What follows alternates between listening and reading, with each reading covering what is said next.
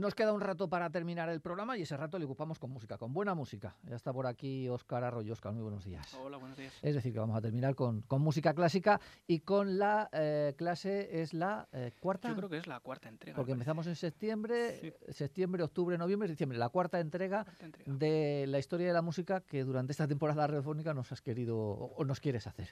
Pues sí, Capítulo de hoy. Además, hoy música propiamente clásica, porque vamos, el otro día terminamos con el barroco, eh, terminamos con Bach, y hoy vamos a partir desde Bach y adentrarnos precisamente en lo que propiamente es la, el clasicismo en la historia de la música. O sea, vamos a escuchar música, por fin, propiamente clásica.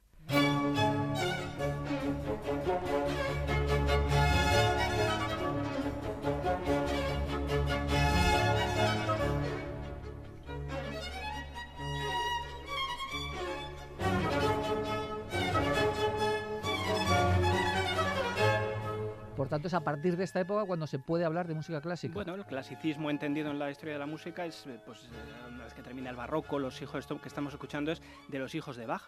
Bach tuvo un montón de hijos. Bueno, yo de hecho sostengo la teoría porque mi apellido Arroyo significa Bach en alemán. ¿Qué y yo tengo cierta teoría respecto de la descendencia de Bach y de las migraciones del- desde Centro Europa a los países meridionales. Pero bueno, más allá del, de la- del chiste, eh, es la música de Bach y la música de los hijos de Bach, en este caso Johann Christian, pues empezó a cambiar el estilo barroco que teníamos en ese momento, muy, muy lleno, muy, bueno, como en, la, como en, el resto de artes, ¿no? En el que cada hueco que había se llenaba de, de- esos estucos en la escultura o en la arquitectura.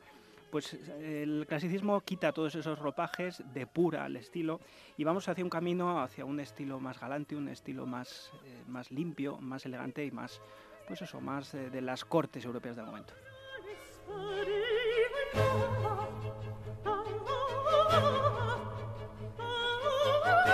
Y esta obra de Johann Christian Bach que escuchamos es, de, es un aria titulada Pugna il Guerreiro de la Clemencia de Scipione. En la voz de, no es una soprano, es un contratenor. Eh, Philip Jarowski, un gran te- contratenor de nue- nuestra época que les recomiendo que escuchen siempre que puedan.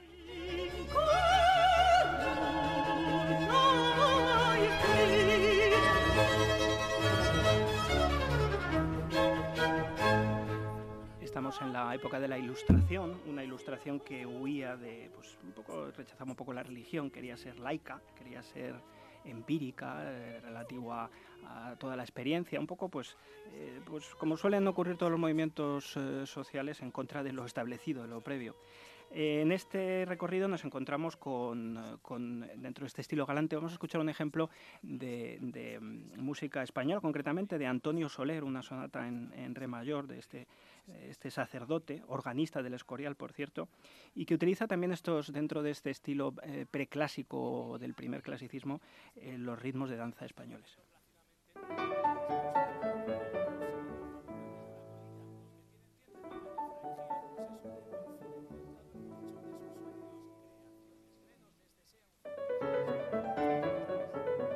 Por cierto, en una versión de Iván Martín, un gran pianista de, de mi generación, español, eh, uno de los grandes pianistas españoles del momento. En esta, en esta música, como digo, que escribiremos en, ese movimiento pues, de los Locke, de Hume, de Montesquieu, la Revolución Francesa, ¿no? salir de todo, el, de todo lo establecido para cambiar un poco el sistema. Yo creo que lo que mejor define el clasicismo, que ahora escucharemos en, en otros de los grandes eh, compositores que conocemos todos de, de esta época, es una cita de, que voy a leer de, Donald Grout y Claude Palisca, una historia de la música que dice, la música de la ilustración debía encontrarse con el oyente en el propio terreno de este, dice, y no obligarle a realizar un esfuerzo para comprender su estructura. Debía agradar por medio de sonidos gratos y una escritura racional, y conmover mediante la imitación de sentimientos, pero no asombrar con demasiada frecuencia a causa de una elaboración excesiva ni desconcertar jamás debido a demasiada complejidad. Es una magnífica definición del estilo de esta época.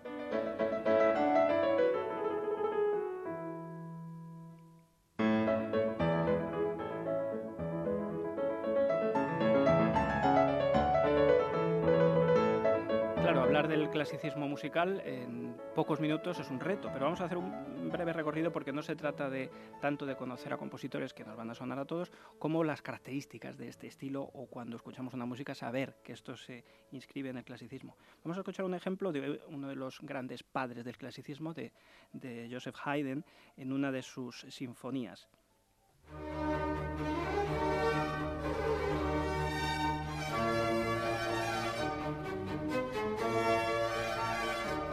De hecho, a Haydn se le concede el título de padre de la sinfonía. Primero porque compuso muchas y luego porque fijó las bases del género, la estructura, la forma sonata, la sucesión de movimientos eh, rápidos, lentos, los, los rondos finales, la inclusión de los minuetos, esa, toda esa estructuración que luego los compositores posteriores e incluso durante el romanticismo y hasta nuestros días se sigue utilizando lo fijo, lo fijo Haydn, muy bien relacionado con la aristocracia y que representa como nadie seguramente este estilo clásico propiamente.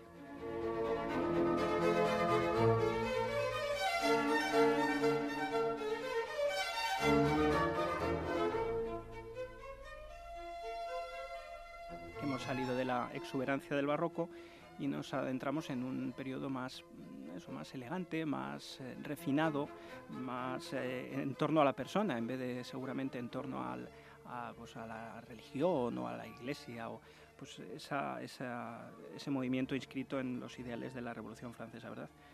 Eh, no podíamos dejar de escuchar un ejemplo, por ejemplo, del de, el gran compositor eh, clásico eh, Wolfgang Amadeus Mozart, y concretamente, pues, a elegir entre los cientos de obras que tiene, pero vamos a poner un pequeñísimo ejemplo de, del que yo creo que era su género favorito, la ópera. La ópera clásica, concretamente un poco del Don Giovanni, de ese Madamina y el catálogo de Cuesto, el área del catálogo de que canta Leporello a, a Doña Elvira, en una versión de René Jacobs, por cierto. osservate leggete con me. Osservate leggete con me. In Italia 640 in Lavagna 231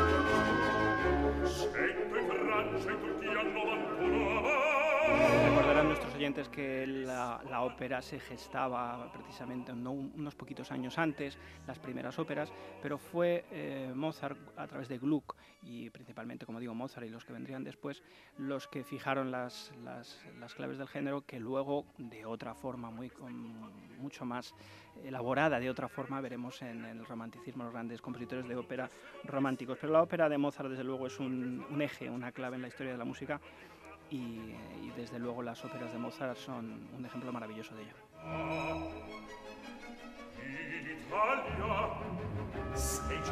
Pero no podemos hablar también del clasicismo sin hablar del otro gran compositor clásico que por todos conocido, que es eh, Ludwig van Beethoven.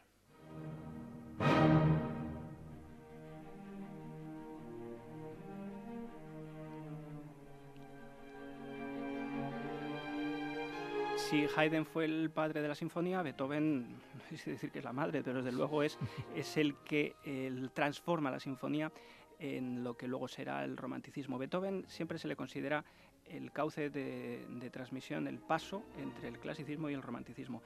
Y de hecho, en sus sinfonías y en sus sonatas para piano, en sus cuartetos de cuerda, se lee perfectamente la historia de la evolución de la música clásica, del clasicismo y hacia el romanticismo.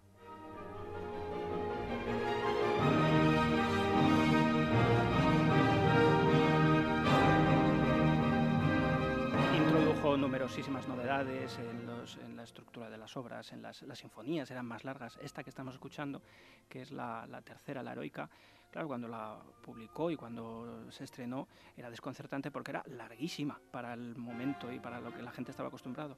Pero además había elementos eh, rítmicos, disonantes, que ahora estamos acostumbrados, pero en su momento fueron rompedores. El problema de estos clásicos es eso, que, que no somos capaces desde la perspectiva actual uh -huh. eh, de ser conscientes de lo que supusieron, de, de, la ruptura que supusieron sobre lo anterior. Efectivamente, ah, en el caso de Beethoven, además, eh, como veremos después, mm, eh, no, aún hoy sigue sorprendiendo y sigue resultando desconcertante para el que lo estudia, el que lo tiene que tocar, los que lo tenemos que tocar y los que lo tenemos que enseñar aprender o descifrar, porque como digo, la evolución de su escritura y de su estilo es muy amplia. Se distinguen normalmente tres periodos en su, en su estilo. El, primer periodo adscrito al clasicismo propiamente, un segundo periodo de transformación que se abre seguramente con esta sinfonía y las sonatas del periodo intermedio, pero luego llega hacia un terreno mucho más eh, complejo cuando se fue quedando sordo, se eh, envolvió en sí mismo, digamos, y, y alcanzó unas cotas de imaginación y de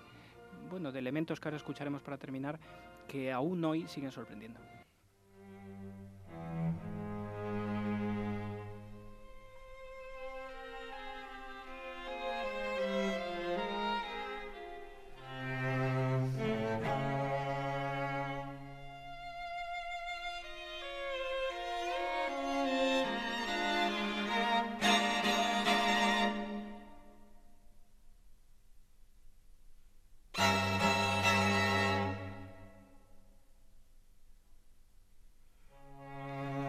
Silencios que acabamos de escuchar. ¿no? Estos suenan como gritos realmente. Además parece que no tiene nada que ver con lo anterior. Nada que tiene que ver. Pues es del mismo compositor. Parece mentira que un compositor que empieza escribiendo en un estilo que tiene que ver con casi Bach, digamos, casi barroco, casi primer clasicismo, eh, llega hasta unos extremos de plenamente en romanticismo, pero desde luego con unas innovaciones que, como digo, aún hoy eh, a ver, no, no es. Eh, siempre decimos que Beethoven es la transición del clasicismo al romanticismo, pero sus últimas obras, como esto que escuchamos, que es el último de sus cuartetos de cuerda, eh, opus 130 y muchos, después de la novena sinfonía, son casi ejercicios experimentales, constructivos para él. Son como una, una enseñanza propia que él hacía, como una reflexión musical.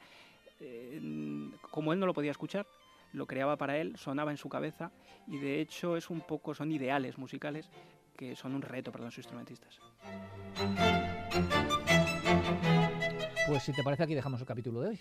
Dejamos ese, ese, eh, universo abierto de Beethoven deseando muy buena Navidad a nuestros oyentes y nos emplazamos en enero a ver dónde nos lleva este camino que hemos emprendido. Oscar, muchas gracias y hasta 2024. Hasta el próximo día.